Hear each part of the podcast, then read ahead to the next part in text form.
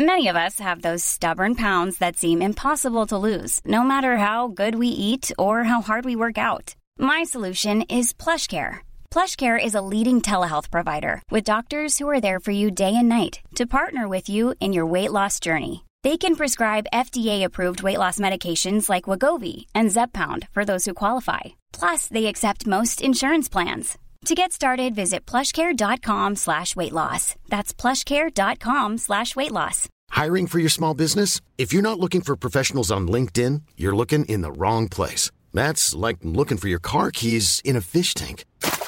LinkedIn helps you hire professionals you can't find anywhere else, even those who aren't actively searching for a new job but might be open to the perfect role. In a given month, over 70% of LinkedIn users don't even visit other leading job sites. So start looking in the right place. With LinkedIn, you can hire professionals like a professional. Post your free job on linkedin.com slash people today.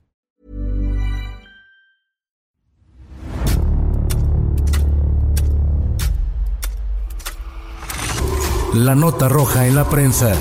Acontecimientos que conmocionaron a la sociedad. Esto es... Archivos secretos de la policía.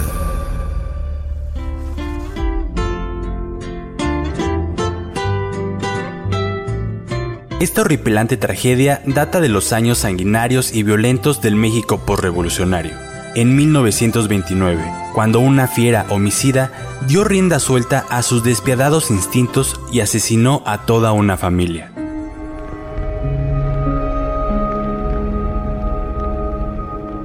Si se habla sobre los cimientos de la nota roja, de páginas que marcaron un tiempo y una sociedad, entonces es necesario conocer la historia del cuádruple homicidio de la calle Matamoros. Ocurrió en un palacio recién construido, propiedad del empresario pulquero don Félix Tito Basurto, quien compartía su vida con doña Jovita Velasco, en calles de Matamoros y Herreros, en la colonia Peralvillo, en el centro de la Ciudad de México.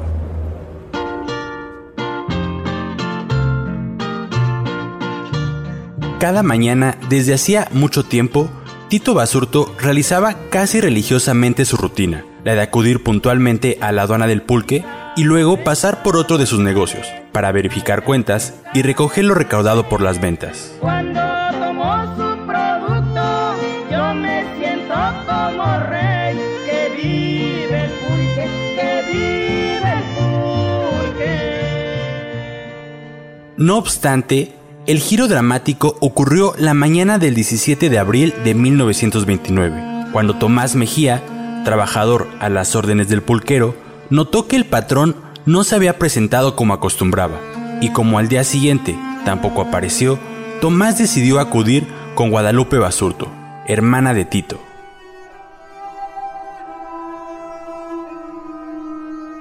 Al interior del domicilio de Tito y Jovita se descubrió el crimen espeluznante, que describieron como macabro y sanguinario.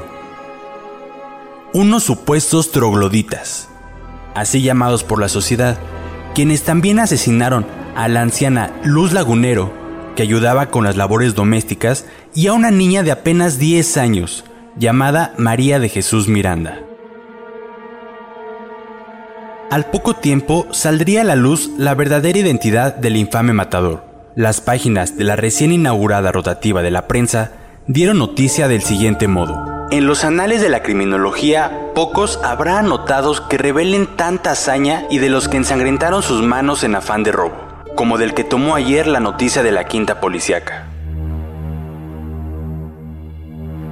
Pero no se sabía hasta ese momento el móvil ni quién era el responsable.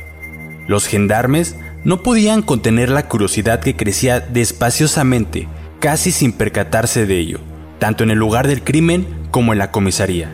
Entonces, comenzaron a circular algunas versiones. Lo que se supo superficialmente fue que, a consecuencia de la crueldad del delincuente, los cuatro asesinados habían sido golpeados de una manera brutal con un objeto contundente. Y una vez que ya estaban muertos, todavía el inhumano clavó severas puñaladas. Y así quedó constatado en la escena del crimen con los ríos de sangre que se esparcieron por el piso. Para saber lo que había pasado, se tuvo que poner atención en los detalles, en lo mórbido, pues ¿quién querría acabar con la vida de cuatro inocentes? Para ingresar al lugar del homicidio, los agentes treparon por una azotea vecina, ya que la puerta se encontraba atrancada. Y una vez penetrando en el horrible teatro, un gesto de horror se reflejó en el semblante de los agentes. Primero, se encontró a don Félix Tito Basurto, a quien de inmediato le detectaron horribles heridas en el cráneo, pecho y otras partes del cuerpo. En otro rincón se encontró el cadáver de la anciana lagunero, también con lesiones mortales. Y como queriendo esconderse, pero ya agónica, quedó la pequeña María de Jesús. En aquel macabro recorrido, el comisario Albo y sus acompañantes se dirigieron a la planta superior, donde el ojo policíaco tropezó con el cadáver de la señora Jovita Velasco. Todo en la casa se encontraba en desorden, los roperos abiertos y la ropa esparcida, estuches de alhajas vacíos, un gran beliz de cuero y un enorme cuchillo ensangrentado que medía aproximadamente 15 centímetros y en cuya cacha se advertían huellas de sangre. Por tal motivo, los policías estuvieron de acuerdo en que la causa de aquel misterioso asesinato había sido un robo, pues era bien sabido que don Félix Tito tenía varias propiedades, como el rancho El Carrizal y las pulquerías La Nave y La Lechuza, y se sumaba la casa 32 de la calle Aluminio y la 37 de Matamoros. Guadalupe Basurto, hermana de don Tito, lanzó algunas frases que dieron margen a otra pista dijo.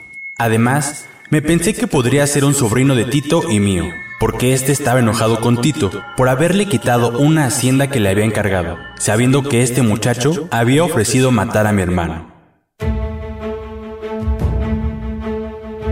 La muchedumbre no daba crédito a lo sucedido. ¿Quién fue la fiera que atacó de forma despiadada a sus amables vecinos? ¿Cuáles fueron los motivos? Que no se apiadó ni siquiera del cotorrito. Las indagatorias continuaron y la mañana del 24 de abril, tres policías detuvieron a Luis Romero Carrasco, sobrino de Tito Basurto, en el domicilio de su amigo, en la calle de General Cano, en Tacubaya, Ciudad de México.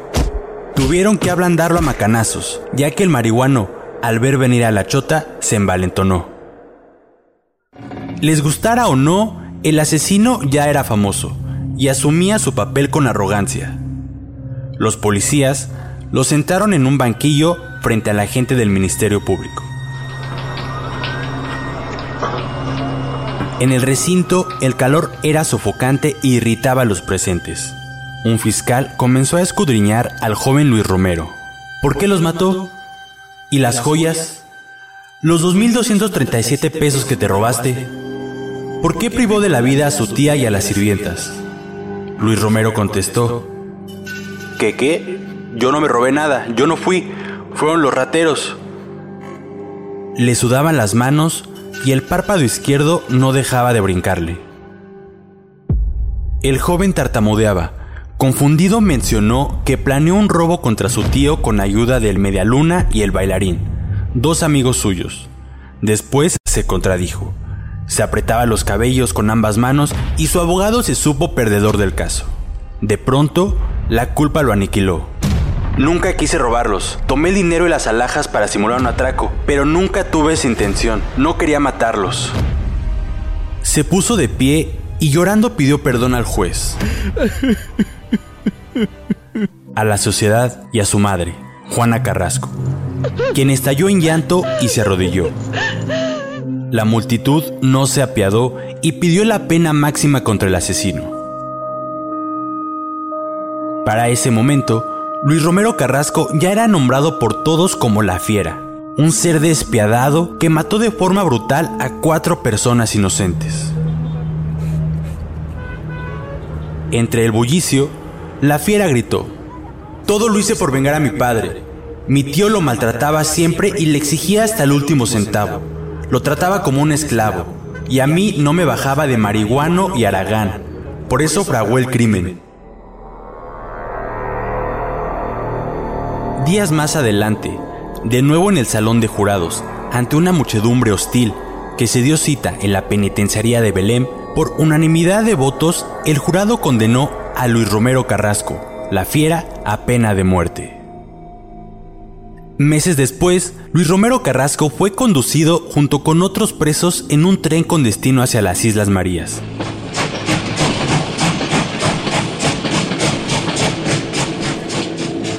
Dormía en un rincón del vagón. El chirriar de los metales lo despertó. El tren se detuvo. Era de noche. Varios militares que custodiaban a los reos abrieron la puerta del enorme contenedor de hierro. Dieron la orden a la fiera de que descendiera. Estaban en un llano inmenso. Se dice que era por los rumbos del estado de Hidalgo. Un militar ofreció un cigarrillo a Luis Romero. Uno, dos, tres jalones. Se lo arrebató de la boca. Otro uniformado le gritó enérgicamente. ¡Corra, Carrasco! Este desconcertado. No, pero pues, ¿pa' qué si? ¡Que corra, hijo la chingada! Le volvió a espetar. La fiera echó a correr por la negrura con las manos esposadas. Los militares se carcajearon como si disfrutaran de un juego cuando de pronto se escuchó un estallido. Carrasco cayó de bruces. Sintió un calor intenso en las entrañas. Se retorció en el suelo y luego de dos tiros más a quemarropa, la fiera ya no se movió. La sentencia del jurado se había cumplido.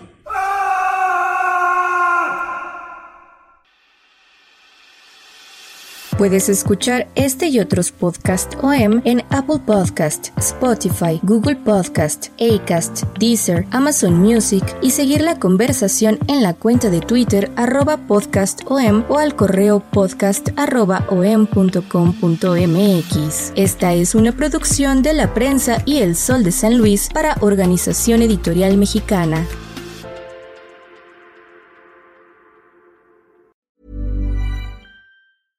Even when we're on a budget, we still deserve nice things. Quince is a place to scoop up stunning high-end goods for 50 to 80% less than similar brands. They have buttery soft cashmere sweaters starting at $50, luxurious Italian leather bags, and so much more. Plus, Quince only works with factories that use safe, ethical, and responsible manufacturing. Get the high-end goods you'll love without the high price tag with Quince. Go to quince.com/style for free shipping and 365-day returns.